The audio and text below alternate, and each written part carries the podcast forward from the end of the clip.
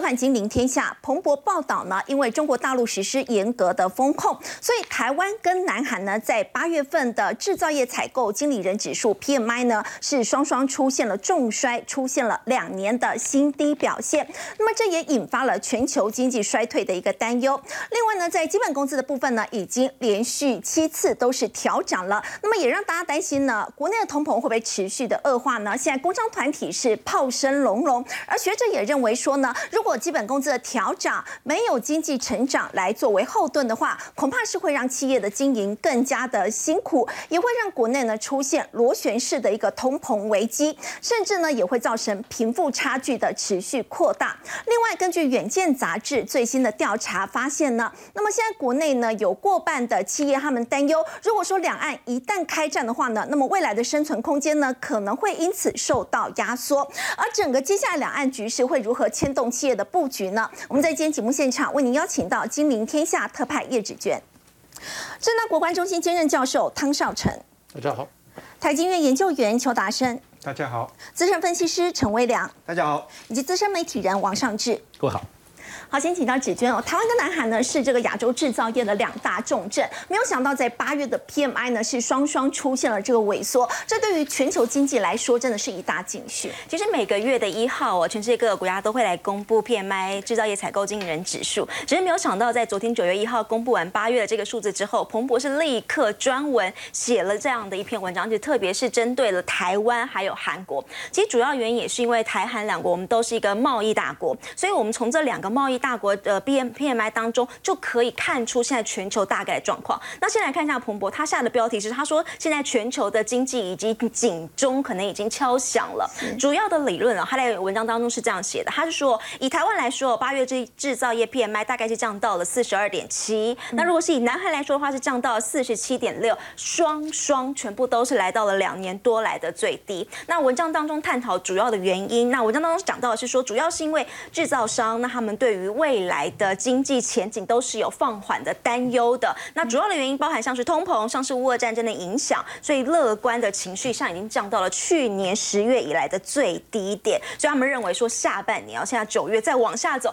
可能还会再进一步的减弱。那也因为这个 PMI 数字公布出来，这两个数字就让彭博觉得也事情可能有一点点比大家想象中的还要更严重，所以就出现了这一篇文章。好，接下来我们就来讨论说，那么这个韩国跟台湾现在碰到什么样的状况，以及会怎么样来去做解决呢？我们先来看一下韩国的部分。之前我们在节目当中也有讨论，韩国为了要来救经济，但因为韩国它就是一个大财团带领经济的一个国家，是他们的时空背景，所以他要救经济的情况之下，他之前是用特赦的方式把李在镕给给特赦出来了。那因为我们讲说韩国就是一个大财团的国家，大家常常会开玩笑说，因为政治经济常脱不了钩，所以这个呃领导人好像没有入狱过，像好像没有呃 没有办法在位那种感觉，好像是开一个玩笑。但总而言之，现在李在镕出来之后，外界也就在讲啊，虽然他现在离开了监狱，但是他身上的这个重担可能比他在里头的时候还要来的更加的沉重。怎么说呢？现在大概他有两个挑战啦，一个就是他在投资上面，一个是在并购上面。我们现在讲一下投资上面好了。以投资来说，因为他们现在韩国主要还是它的记忆体，还有像是它的 OLED 面板，但是因为这两个这个红色供应链也是极其直追。呃，在李在镕入狱之前，他曾经宣布他要呃再投资这两个领域非常多的金钱，我记得好像三千多亿美金，但是这个执行率不佳，所以现在外界认为说他出狱之后啊，首要的事情就是可能在这两个领域上面他的投资会出来，所以他其实在出狱之前，他也有跟大家说，呃，我会在投资，然后会创造韩国八万多个创造就业机会，对，好，就在投资的部分。那我们这个呃斯卡上面讲到的是在并购的部分，那这边就讲到了，其实在六月多的时候，李在镕他有先去了一趟欧洲，不过那个时候啊，他主要大家讲说他是去荷兰，然后希望可以拿艾斯摩尔 的 EUV 的机器，还真的给他拿到了一些。那这一趟呢，他再要去欧洲的时候，这一次大家把重点放在他要访英国。那重点是什么呢？之前就有一个一些报道在报道说，三星有可能想要跟 Intel 合作，然后要去并购安谋。OK，那安谋它其实总部就在英国啦，所以这一次呃李在镕要去访问英国，所以大家就把这件事情再三的把它联想在一起了。所以专家就推测啦，他说李在镕这次可能要采取的行动是直接拜访总部位在英国的安谋。那因为安谋它就是智慧型手机那个核心晶片的，我们这是一个细致材料厂商啦，所以现在其实百分之九十以上的手机通通都是采用它的这个架构。所以如果这个抢亲也好，和亲也好，如果这样的并购能够成功的话，或许哦这真的。是也算是他出了一张牌，想要来挽救他们韩国的半导体。那这个是在韩国的部分。那如果在台湾呢？我们来看一下台湾的状况。刚刚也讲到，台湾跟韩国的 PMI 通通都是两年来的新低。对，那这个的话是以中金院来说的数字是四十七点二啦。我们都知道说五十以下就是跌破了荣枯线以下，就表示不好的意思。那其实现在有一个重点是说，除了这个 PMI 之外，展望未来六个月的指数也是。应该用下坠式来形容，这整个是直接的往下滑，所以也就是说，经理人对于未来的经济展望前景也是不佳。那偏偏在这个时候哦，呃，除了之前我们讲说面板业面板有一些无薪假的问题，现在传出说连工具机还有钢铁业也通通都有鼓励休假。的的一个状况出现，那其中就还有一个重点，其实我每次在讲经济的时候，不是有一些领先指标吗？是股市指数是一个领先指标。那以股市来说，台股近六个月大概跌了十趴以上。那还有一个就是领先指标是外销订单。那在八月底的时候，那时候公布七月份的外销订单，原本以为应该是正成长，结果那时候标题下的是意外走弱。对，那时候七月其实公布出来是意外翻黑的一个状况，所以哦，现在看到最新的无薪假次的人数也是来到了将近两万人。那大家也大家觉得说，哎，其实跟我们的外交订单的状况没有大家预预期想象中的好，其实都有关联。其实台湾来说，我们的两大经济引擎就是出口嘛，再就是内需嘛。那以出口的状况，目前现在看起来是有点紧张的。那接下来就要看内需的状况有没有办法把它支撑起来了。好，就像刚刚这个指娟所说的，我们看到呢，其实从很多的这个。经济数据呢，就可以看到，包括台湾跟南韩呢，其实现在的经济呢，的确是令人比较担忧的。除了呢，刚刚我们提到彭博报道呢，台湾跟南韩呢，其实在八月份的 PMI 呢，是双双来到了两年的这个新低表现。那么现在呢，其实从七月份的整个外销订单意外的翻黑，也可以来看出端倪。好，我们来看到呢，在整个七月份的这个外销订单的部分，台湾的制造业的这个 PMI 的一个部分呢，从七月我们看到呢，在当时的四十四点六，这是标。标普的预测，那么下降到八月的四十二点七。其实七月份的外销订单翻黑呢，就让大家呢已经相当意外。主要还是因为中国订单的减少，以及欧美终端需求的一个趋缓。所以主计处呢也下修了第四季的这个出口的预测。现在呢是由原本呢这个成长百分之四点四三，那么下修到了百分之四点一。那么大家也很担心，接下来是不是就要面临到景气寒冬了？其实我们很明显可以从这个表格也看得出来。那么包包括呢，出口的部分外销订单来自于大陆跟香港呢，其实衰退的情况哦，从六月到七月这个相比呢，衰退的情况是最为明显的，所以就要请教邱老师了。这个外销订单，其实在先前是不是已经可以看出一些端倪了？对，没有错哈，因为我们看 PMI 的话，最主要就是要看这个外销订单跟库存啊，因为这个有这个领先的作用哦。那啊，中国大陆的给台湾的下单大概已经连四黑了哦。那这个其实跟中国大陆它的这个封城啊，还有限电是有关的。那另外的话，刚刚讲到韩国嘛，哦，其实中国大陆呢也减少从韩国进口，那导致呢韩国呢出现连续五个月的这个贸易赤字哈。那回到我们台湾的部分哦，另外一个就是说美国。对台湾的订单还是有支撑，而且美国其实是我们台湾最主要的外销订单来源哦，是大概占这个三十三 percent，中国大陆大概二十七 percent 啊。那美国是连三红，但是这个连三红呢，其实是有一些隐忧的。好，为什么？因为我们看到虽然是连三红，但是美国呢从台湾下单的特定的，比如说像基本金属啊，还有机械呢，啊是在减少的。那剩下什么有支撑呢？剩下的是电子跟电机产品。好，那这两大块刚好就是美国的这个消费者跟生产者，他们要持续啊这个采购或者说持续经济活动所需要的品项。那未来是很不确定，就是说联准会呢，如果说要因应这个通膨持续的这个紧缩升息的话，那势必呢会让美国的消费者跟生产者缩手。为什么？因为等于说你借贷要去消费哦，或者是要去投资的这个成本拉高了。那因此这一块呢，我认为在未来是比较值得担忧的部分。那这个也是为什么。这个主计处呢，它在八月做预测的时候，我们可以看到它把这个我们第四季的这个出口的年增率给下修了。刚刚没有提到，就是主计处下修第四季的出口预测，所以大家就说，接下来台湾真的会面临景气寒冬吗？这个时间可能会持续多久？呃，如果说我们详细看这个主计处的预测的话，其实我认为还好，就是说整个景气会趋缓，好，但是不到寒冬啊。啊，为什么？因为啊，足迹处呢，它虽然是下修第四季的一个出口，但是同样的，这个进口也下修。进口下修最主要的原因呢，哦，是因为预期啊，第四季这个主要的这个原物料跟大宗物资的价格呢，会因为强势的美元而获得一些抑制。好，因为因此，因为我们看 GDP 是看进出口嘛，好，所以说这一部分的话，大概说整个对今年的 GDP 的影响啊，不会那么显著。那另外一点就是说。啊，我不晓得这个大家有没有注意到，八月主计处的预预测相较于五月啊，它是把内需上修的。好，也就是说，他觉得说现在的这个虽然说国内的疫情啊，这个确诊人数呢是逐步增加，但是民众好像对这个啊疫情的一个发展变得比较无感哈。比如说像我们现在看到的一些啊这个餐饮啊、零售啊等等，其实是畅旺的。其实包括餐厅啊，或者是假日出游，其实都是满满人潮。没有错哈，没有错。因此呢，我认为说说下半年大概就是要看消费这一块。那疫情呢，要能够控制的得当。如果可以支撑这个内需的一个部分的话，其实就不用太过悲观。好，不过我们要请教的是上志哥，基本工资呢，在昨天呢已经是连期涨了，很多的这个企业老板啊，真的是叫苦连天。不过我们说到，其实这对于有一些劳力密集的产业来说，他们这个压力就会比较大。不过现在也有学者认为说，如果说你基本工资要涨的话，不是不行，但是你一定要有经济成长率来做支撑哦，不然企业就会经营的很辛苦，甚至会引发这个螺旋式的通膨，甚至是让贫富差距更加。加扩大，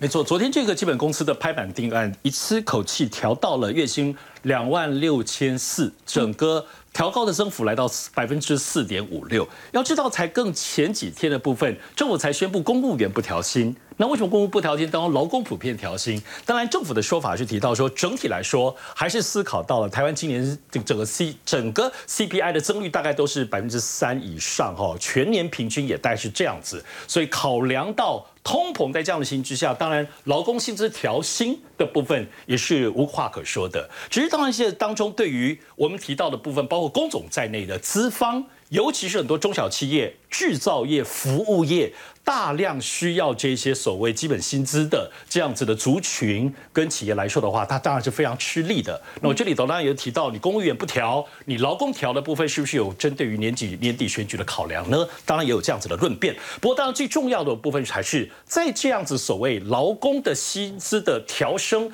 究竟就是只是不断的物价上涨、通膨调薪，那么无止境这样的部分，这个思路就正确吗？我想其实最主要我们要引述是。殷乃平教授，正大金融系的殷乃平教授，他特别提出了一个观点，就是我们一定要特别注意所谓刚刚提到的螺旋式通膨。这个螺旋式通膨，就是在现在全球整体的通膨状况。看不到、看不见顶的，在持续的这样子的上涨的上去的情形之下，那么是不是你只是通膨上涨，然后你调高薪资？可是调高薪资，事实上又会使得生产的成本也调高，生产成本调高又回过头来推升了整个通膨的状况的恶化。这个三个至少这三个点上还有其他变数，这个螺旋的不断的一个上调，这是无止境的，它就会进入了刚刚蒋一乃平教授指出的这种螺旋性通膨。那么政府在这一次。的薪资调整当中有没有考虑到呢？我们不知道哦，所以当然在这里头要特别注意到台湾现在的部分状况，因为通膨的状况，虽然呃，但要特别注意的部分是食品业哈，外食这个跟劳工又是很相关的，它整个在食品业的部分通膨都超过百分之六哈，这里头也包括像交通的部分的 CPI 指数通膨也是超过了百分之四点五九以上，那么在这样子的背景之下，就很符合那么叶乃平教授所提到的这个部分，政府得要注意的。当然，其实在每次的基本薪资的调薪当中，不外乎过去长久以来都是劳方跟资方的拉锯。当然劳工都希望调薪嘛。在这一次当中，甚至在劳方代表希望一口气调到两万八，他们觉得两万六千四还是不够的。那么资方的部分则是认为，包括工总认为百百分之三已经是极限了哈，六成以上的中小企业尤其是没有办法调薪的。所以这种拉锯战过去是在台湾经济成长的背景下都在拉拔，那现在是全球。台湾这种通膨的环境当中，政策的考量是不是要更仔细一点？包括像南韩、新加坡，他们的思考设计就是，他们不是全面调整薪资，而是对于低薪的阶层特别给予补助，用这样子来避免在这个整体调薪、整体通膨的抬高的情况之下，还是促进了包括所谓的贫富差距不均的这种恶化的现象。所以，这个劳资部分的政策在未来的设计应该要更缜密一些。好，再请教邱老师，就是以台湾来讲的话，这样子一个螺旋式通膨哦，这个恶性循环的状况，您觉得有可能会发生吗？我认为说台湾现在的通膨啊，哈，最主要是来自于这个成本推升，好，需求拉抬的成分是很有限。好，因为如果说啊去访问这些商家，比如说涨价的话，它最主要的说法一定是啊，现在原物料价格一直上扬，好，所以说等于就是说进口的这些原料价格这样子哈。那这个原料价格，原物料它就是美元计价，所以会随着这个美元的这个。强势啊，确定之后会受到一些压抑了啊。那当然啊，原物料它的领先指标，通膨的领先指标就是油价。我们现在看到油价也有一些减缓的情况哈。那现在它想要这个加薪的话，它时间是定在明年。好，我觉得这个是有设计过的。为什么？因为啊，我预期哈，我们现在台湾的这一波通膨，大概就是在明年的一月，在农历年之后，会有机会回到 two percent 以下。哦，因为我们看通膨是看 CPI 年增率，那 CPI 年增率就是跟基期还有国际原物料走势是相关。所以它加薪的话也是明年的事情，到时候的冲击就没有那么严重了。好，不过我们刚刚一直提到，在这一次为什么说这个全球的经济呢敲响警钟，主要来自于在亚洲制造业的重镇，包括台湾，包括南韩，在八月份的 PMI 呢是双双跌到两年的新低。那没有想到这一次呢，就是因为中国封城，结果在上个月这个限水啊、缺电的这个成都，现在又因为疫情的部分微量，它又要封城四天的时间，结果可以看到民众又开始在抢粮食。好，那当然，这个目前来说是暂时实施四天的封城哦，要进行呢全市全员核酸检测。那除了就是说呢，哎，少数人可以呢，呃，因为符合条件的话，外出采购必要的食品。那商家的部分来讲话，也只有呢符合生活基本需要的才可以营业，其他的大部分都是呈呈现就是呢，哎，暂时营停止营业的状态哦。那我们讲封城哦，不过其实中国官方是尽量避免现在提这两个字太过于敏感哦。那其实他们叫做这是生活的静默啊那其实我们可以看到哈，这一次在这个封城的一个现象之下哦，为什么民众哦反倒是哎疯狂的采买哦？那像我们看画面中有几个图片，带大家看一下哦。这当然就是我们以前在呃这个武侠片才看到的飞檐走壁，结果你看到现在是在呢中国大妈呢跳到这个商店的陈列架上面呢去抢东西哈，这个都是练有功夫的哈。那旁边还看到什么？菜市场哦挤满了人潮哦，其实。大家虽然有戴口罩哈，不过这个已经完全没有任何什么社交安全距离哦，是摩肩擦踵哎，完全都是没有办法走路，看不到通道哎。反而一涌而出之后哈，这个不晓得会不会增加一些交互感染的几率啊？那另外哈，这个呃，这个看到图片还有大家都用餐完毕哈，我们看到是什么？下面这个是一个车子的后车厢打开哦，塞满了生猪肉哦，从这个市场买的生猪肉，立刻全部呢。一窝蜂全部往这里面挤，这个到底拿回家以后还能不能吃，我都怀疑哈。这恐怕 这里面滋生很多的一个病菌问题啊。那再来还看到这个嘛，活鸡直接就挂在车子的外面哦，所以这个其实就看出，因为现在大家不太相信说哈，封城真的只有像现在宣布的四天而已吗？会不会像上海或其他的大城市，哎，过去呢一个礼拜？两个礼拜过去，最后一个月哦，所以其实大家还是会担心说，这个未来的生活，尤其就是说基本的这个呃饮食的部分，会不会受到一些影响？所以其实看得出来，大家担心这个风控的影响，可能比病毒还要害怕。那当然呢，哈，其实讲到成都，这是一个了非常大的城市哦，人口两千一百一十九万人，这几乎一个城市就是相当于整个台湾的人口，而且呢，它的一个 GDP 已经逼近哦三兆人民币，那大概在中国整个是大概一点七 percent，那如果相当于这个整个四川来讲，那是更惊人了，占了三十六趴，所以你可见知道就是说它的一个经济成长是非常重要的贡献哦。那主要的产业包含就是像汽车、半导体、太阳能等等。那这一次其实大家关心就是呢，因为成都也是全球笔电最重要生产重镇，是那包含其实国内的代工厂，或者说像呢国际的 Dell。HP 哦，其实他们在当地呢都有设厂。那究竟这一次的一个封城会有什么影响哦？第一时间，当然呢，我我觉得其实我们台厂这边哦，很快就给予市场一个定心丸回应，就是说，因为其实去年到现在大家也都有经验，那采取所谓的闭环生产不是问题。的确，我们看到闭环的生产不是问题，可是呢？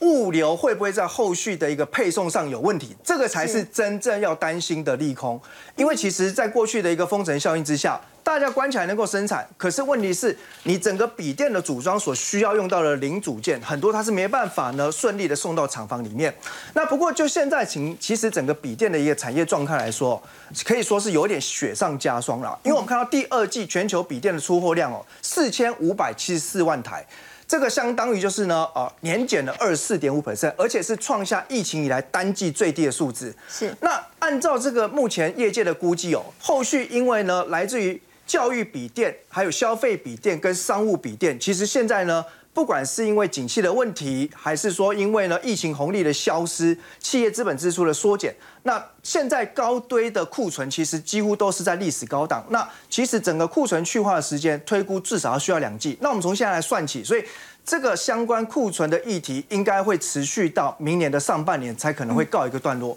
所以这里来看哦，虽然相关的业者啊，不管是说人保、伟创哦，大家可能对于利空已经有所回应，不过看起来股价目前都没有止住跌势。那至于说像 HP 或 Dell，那目前来说，他们当然也是啊，就一个中长期的策略布局来看，势必会加快在整个非中国以外生产基地的布局。包含像戴尔电脑，其实它在越南就已经呢有生产基地了啊。那未来我认为。这个比重呢，其实就像手机的生产代工一样，都会逐步的拉高。因为其实中国这方面，其实呃很多政策的不可控性，其实让外商已经慢慢有一点哦望之却步。那包含像这个惠普也是一样哈，其实外传就是有可能会到墨西哥去寻找呢设立生产基地的可能性。所以我想目前整个笔电产业相关的呃个股啊，我觉得大家在操作上面真的还是要必须停看听，保守观望。好，就像刚刚威良所说的，在过去大家会觉得中国大陆呢是世界工厂，那么现在呢，因为在先前美中贸易战的关系就开始了，包括在这一次呢这个疫情的关系，今年以来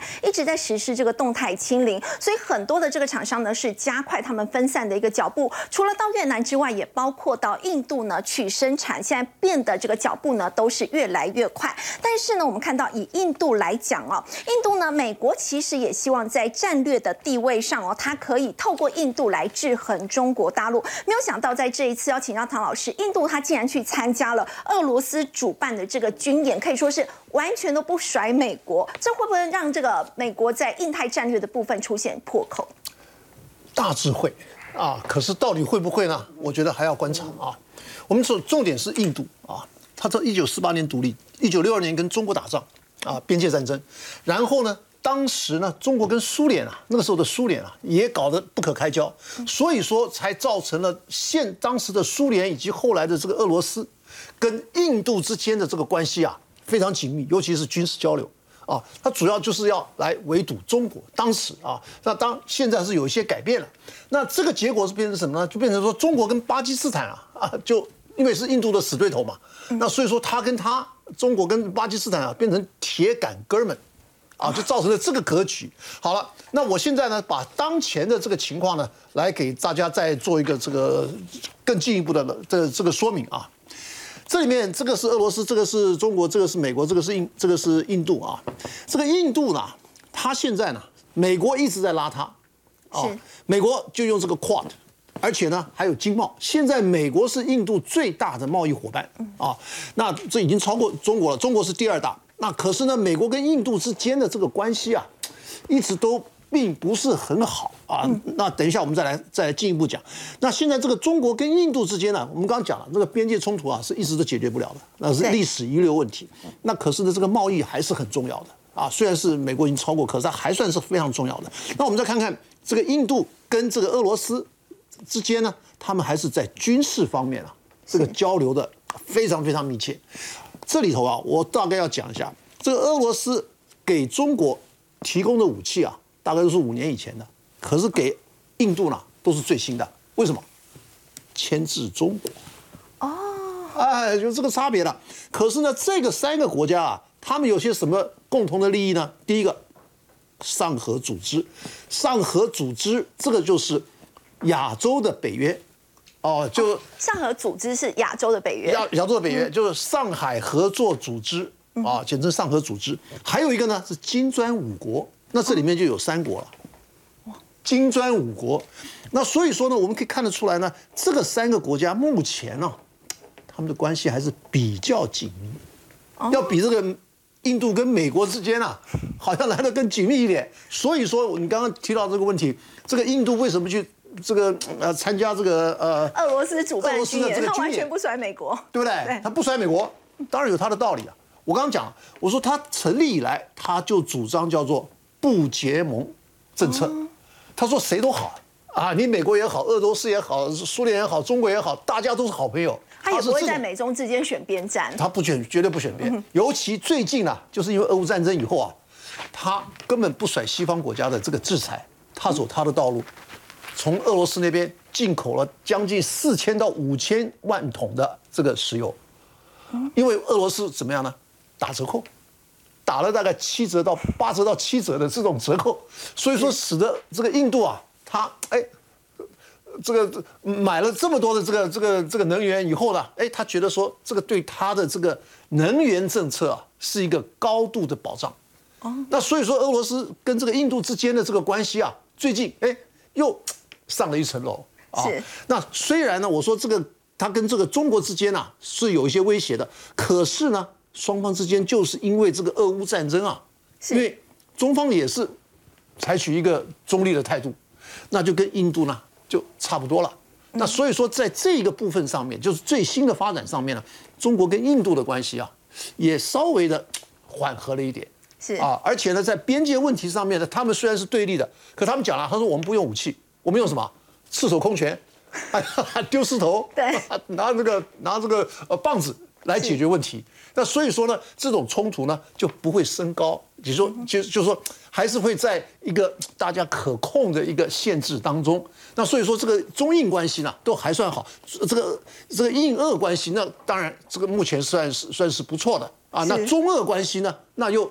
等于说现在啊又也算是进入了更高的一个台阶。所以说这一块中国、印度跟俄罗斯的这一块的这个三三国的关系啊。现在算是还比较突出一点，要比印度跟美国，嗯，要比印度跟美国的这个关系啊，这个要要可能要改善很多了。你再看看这个印这个 QUAD，就是这个四边会议，这个美日印澳，因为印度和和离这个其他几个国家太远了。你说这个美国啊，这个日本、澳洲，譬如说他们关心的什么问题？比如说这个朝鲜的问题，跟朝鲜的问题，你跟印度有什么关联？那印度关系的什么？它是巴基斯坦，然后呢，这个阿富汗是像这些的问题，印度比较关心。那你这些问题跟他们国家有什么关联？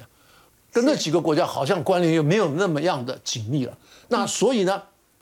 这个印度跟美国所领导的这个西方的世界想要围堵中国，这个印度呢在中间呢，他就是比较摇摆。哈哈他说我我跟你也很好，我跟他也很好。那所以说我就到时候再看看我。当时我觉得应该怎么决策，我就再来做我的定夺。所以在军事战略的部分的话，这个印度呢是比较在美中之间，它是比较摇摆不定的，它是看谁是对它比较有利。不过我们刚刚有提到，就是很多的这个厂商越来越多到这个印度去设厂哦。那么大家也觉得说，印度是不是有那么一点机会，就是可以在未来来取代中国，变成世界工厂呢？我觉得这个可能还要有一段时间的考验啊。这个印度当然有它的优势。它的优势是什么？它会讲英语的国，这个人口很多，而且呢，他的这个老百姓的这个年龄层啊，这在这个年轻人的这块啊，这个非常大，人口红利，人口红利啊。那可是它的缺陷是什么呢？它的缺陷呢，就是全盘规划，因为它有很强烈的这个地域主义它都是很多的邦嘛，印度印度都是一个这个很多的邦的组成的一个国家，所以说它的这个中央政府啊，对于这些邦的这种控制，要跟中国大陆来比的话，那差太远了。你说假设我们要从印度的北边修一条公路修到南边，是难上加难，因为它这个地域主义就阻止了的对这个全盘的规划。可是你说在大陆，你从北京修到上海啊，北京修到这个广州，就修条铁路，该修就修了啊，那就每个省就大家一起合作吧。那可是印度不是这样。他说：“我这我，你先要来拜码头啊，你先要来啊呃解决我这个这个帮的这个问题。所以说他这个全盘规划的这个能力啊，相当的差。尤其我们在看他在一一九四九年，因为他是一九四八年那个那个呃独立的嘛，一九四九年的时候，他比中国的那个经济经济状况啊要好很多、因为他从英国那边独立出来。那可是现在啊，它跟中国的这个差距啊，那差了十万八千里。好，除了供应链的问题，我们稍后要持续关注的是在通膨的部分。美国现在通膨呢越来越严重，很多美国民众呢真的是苦哈哈的，所以也有不少人现在选择呢移居到墨西哥。先休息一下，稍回来。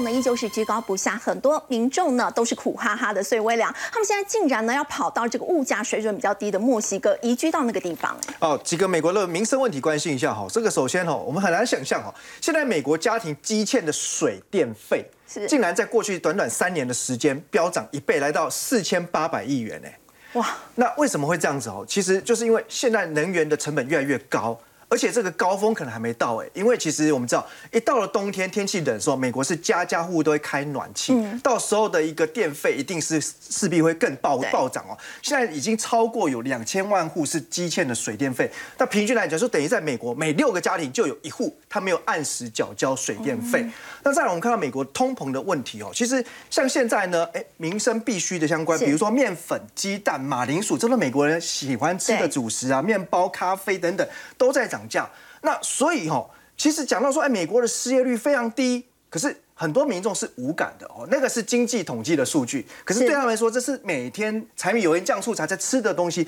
这个在涨，他们其实那种生活的痛苦感受是很强烈的。所以呢，很多美国人哦，哎，穷则变，变则通，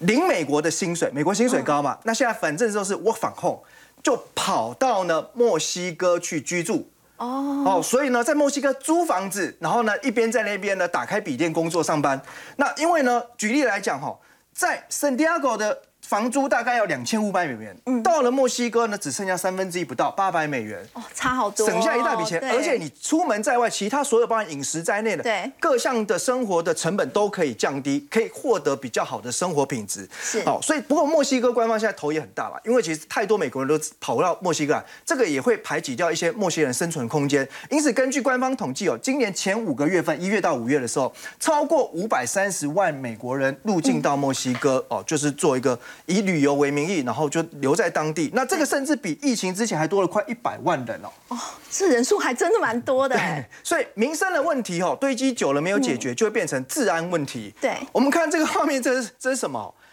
这个是美国洛杉矶关这个警警察公布的照片哦。一堆抢匪，不是一两个，是一群人涌进到商店里面呢，去抢东西、抢零食、抢饼干、抢酒，连乐透彩券都要抢回去看会不会 会不会中奖？中奖。好，所以其实看出，其实现在美国你很难想象说啊，这个治安的问题如此之严重。所以我觉得现在当然美国要根治这种种问题，经济的问题也好，或衍生为治安问题，其实就是要打通膨。不过预计哦，呃，要把通膨降低到两趴以下的话，恐怕哦。不是说明年了，而是要花上好几年的时间，好几年的时间。好，刚刚温长带我们看到，美国现在因为通膨问题严重所衍生出的一些乱象。不过在这一次呢，联准会主席鲍尔呢，在前几天这个谈话，他就有讲到，接下来还会持续采取升息的动作，甚至不息呢要牺牲经济。而现在联准会呢又有鹰派的这个消息出来，克利夫兰联邦准备银行的总裁麦斯特他说呢，联邦基金利率呢有需要在明年初的时候升到百分之四，而且呢会维持在这样的一个高位一段时间。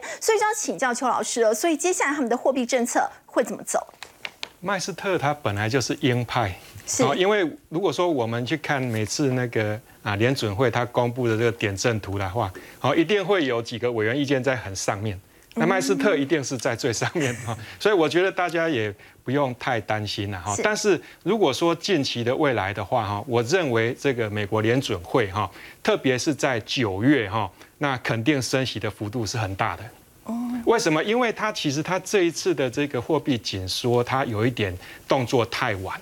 好，其实呢，在二零二一年的三月，哈，就去年的三月，哈，这个美国的通膨呢，已经超过联准会设定的 two percent 以上，可是他一直都没有动作。他什么时候才有动作？他一直到今年的三月。那今年三月他升息的时候，他看的是二月的这个通膨，那时候二月通膨已经来到七点九 percent 了。所以你看这么长的一段时间，他几乎没有动作。所以因此呢，有一些美国的经济学家，他们甚至认为说，现在这个联准会主席鲍尔啊，是美国有史以来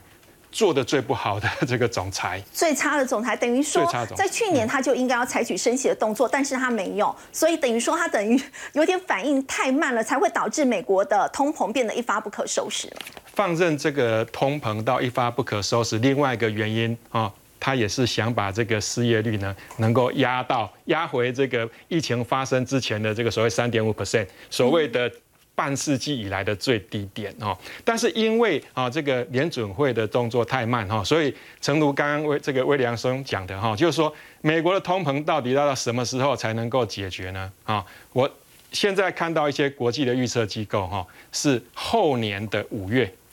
后年的五月，二零二四年的五月，哈，会有机会降到 two percent 以下。好，那因为这么久，所以说现在呢，有一些这个美国经济学家认为说，那你就不要等到那个时间点啊，我们现在把这个通膨的上限呢往上调，调到这个三 percent。那三 percent 的时候，什么时候可以看得到呢？明年的第四季。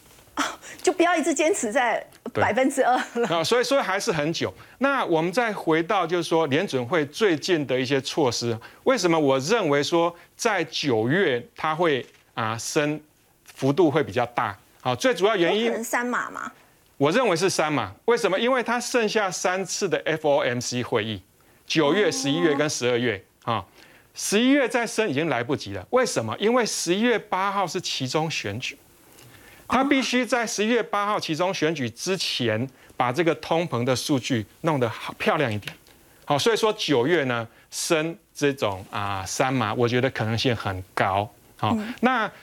如果说我们在参考六月的点阵图的话呢，好，今年的他们认为说理想的联邦基金利率呢，其实是三点二五到三点五 percent。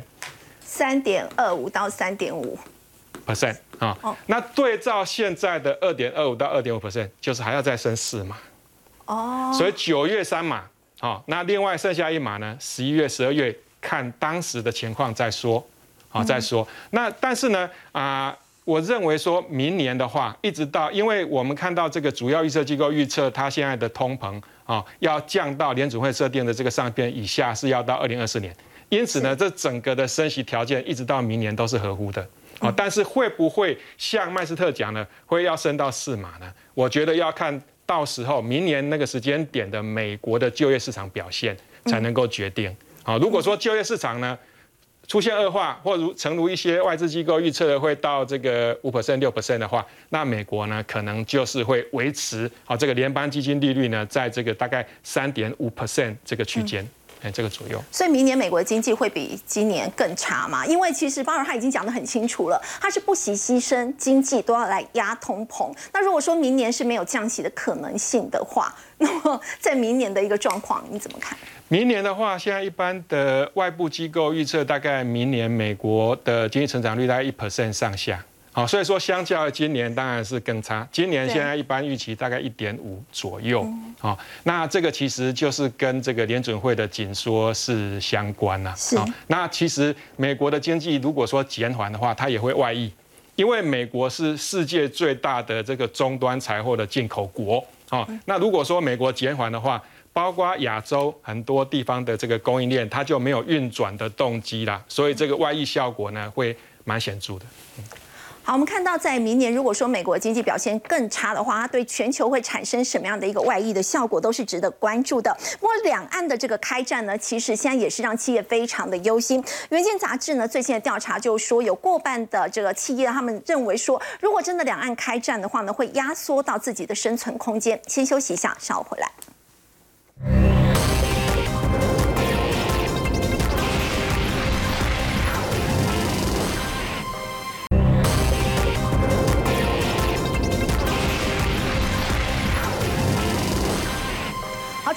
膨的问题呢，冲击到今年的经济表现，其实尚志哥现在全球很担心的是通膨，但是台湾其实不少企业他们更担心的是两岸的局势问题。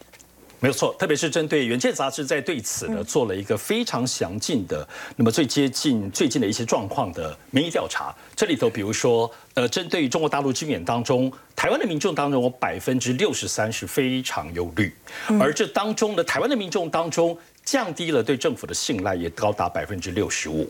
当然，这次《远见》杂志是针对了从裴洛西访台到中国大陆军演，乃至于未来两岸战争这几个过去、现在、未来来看待，包括美国、中国、台湾之间的关系，都做了非常详细的调查。这里头蛮有意思的，比如说对于裴洛西访台这件事情，那么会不会增加美国呃民众当中会不会增加美国对于台湾的部分的这个帮助呢？其实有七成的部分的民众，四成左右的企业当中，觉得不会增加。那么这会不会增加开战的几率？那么也是高达七百分之七十六的民众，以及包括百分之呃六十四的企业认为会增加开战几率哦。这是针对于美国方面。当然这里头最有意思，我们来看这个调查数字。这个里头提到说，一旦两岸开打，有哪些国家会提供实际的军事援助？果然，一般民众认为美国跟日本会有帮助，但是这里头要看哦，四十八趴、五十四十五趴，但是。也有高达百分之四十二的台湾民众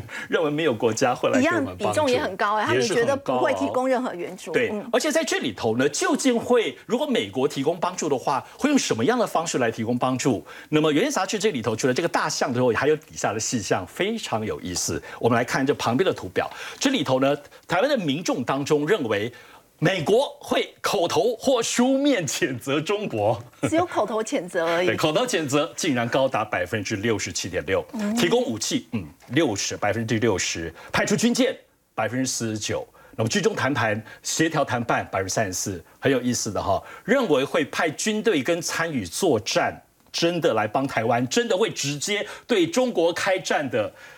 呃，其实民众都非常低，十二趴、三趴而已。我们看到民众态度好像对于美国也不是这么样普遍的信任。不过，当然我们要注意到，包括对于中国的部分的态度，在整体的调查当中，认为在这一次之后呢，未来中国对于台湾可能会发动两岸战争，或者是会有经贸的禁令这个部分，其实包括了整个民众。跟到企业都普遍也同样是七成到五成之间。不过还有将近五成的，他们觉得台湾应该要加入美国主导的 t r i p 对，来看一下，其实就是刚刚讲到，不论是对美国、对中国、对未来呢，未来大家怎么看？这里头我们特别来看企业的角度。那么台湾多数的企业认为，在这一次整个台湾八月的军演的危机，深深的影响到台湾的经贸政策跟企业的策略。我们先看底下当中呢，企业当中。非常担心的比例，有点担心的非常高，加起来大概已经超过一半以上了哈。不太担心的这些都真的还是比较小的。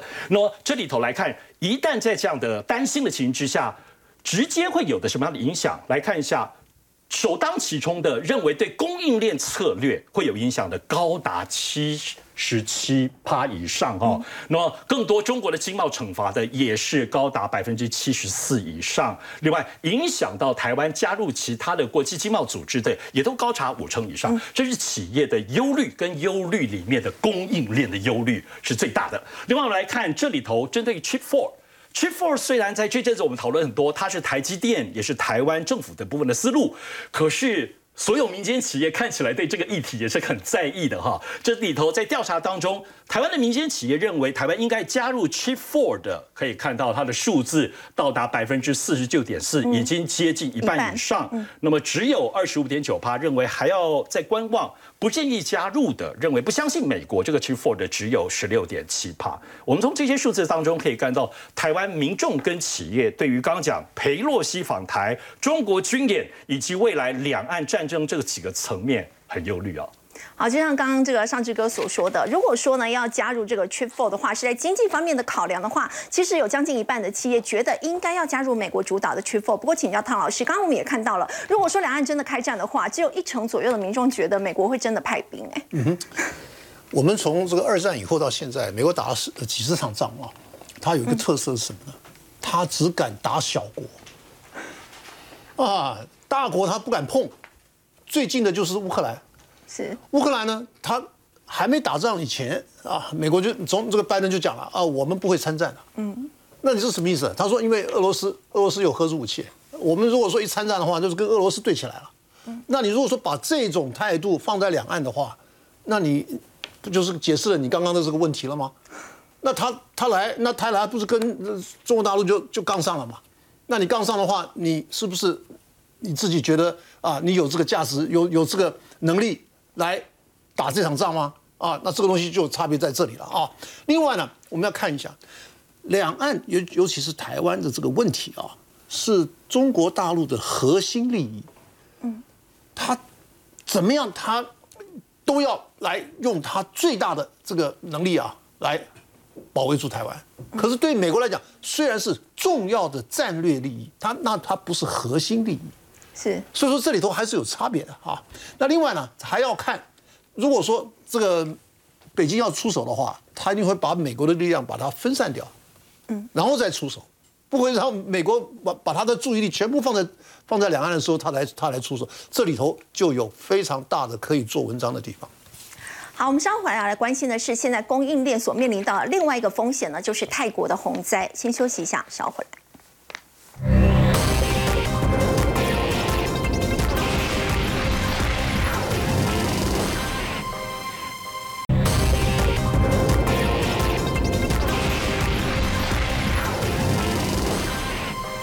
但是雨季呢，没有想到造成的这个洪灾，只捐反而变成是供应链另外一个风险。其实过去我们讲全球暖化，现在已经变成是一个气候危机了。其实以台湾例子也是很类似，你们觉得台湾好像很紧，很多年台风都没有直接侵袭，其实某种程度上也是一个气候变迁当中所带出来的一个状况。那可是台湾还是幸运的。我们看其他国家，我们看欧洲可能有旱灾的问题，中国也有旱灾问题。那其他比如说像泰国啊，或是巴基斯坦，还有变成是洪灾，是雨又下太多的问题。好，我们先来看一下这个泰国的状况，它的雨季从六月份的时候就开始哦，但是这样预测说，可能到了今年的九月、十月，这个洪灾的状况会在。更加的增增高，那将会有什么问题呢？对企业来说，因为他们现在就很担心。以二零一一年的时候，曾经在泰国也曾经发生过一次洪灾，光是一个本田汽车的工厂受挫，还要花六个月时间才能够恢复。那同样那个时候啊，呃，最大的硬体制造商威腾旗下那个时候也是因为工厂通通进了水，所以就导致那个时候的硬碟哦，五百 GB 的那时候原本从一千三。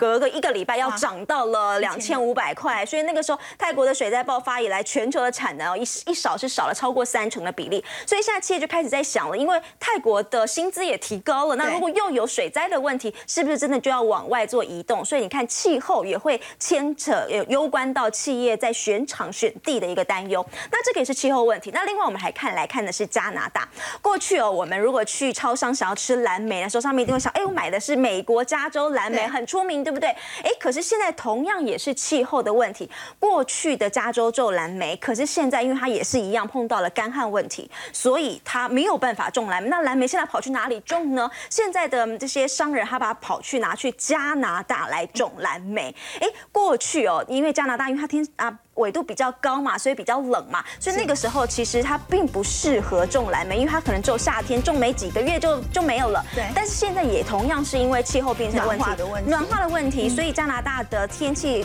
瞬间变得很适合种蓝莓。所以现在就发生了一个状况，我们就发现说，过去哦，因为加拿大你看它的国旗都是枫叶，所以它是一个产枫糖的国家。但现在开始有发生状况是，原本呃种枫叶啊、产枫糖的一些地区，现在开始通通都转种蓝莓、种蔓越莓、种草莓等等。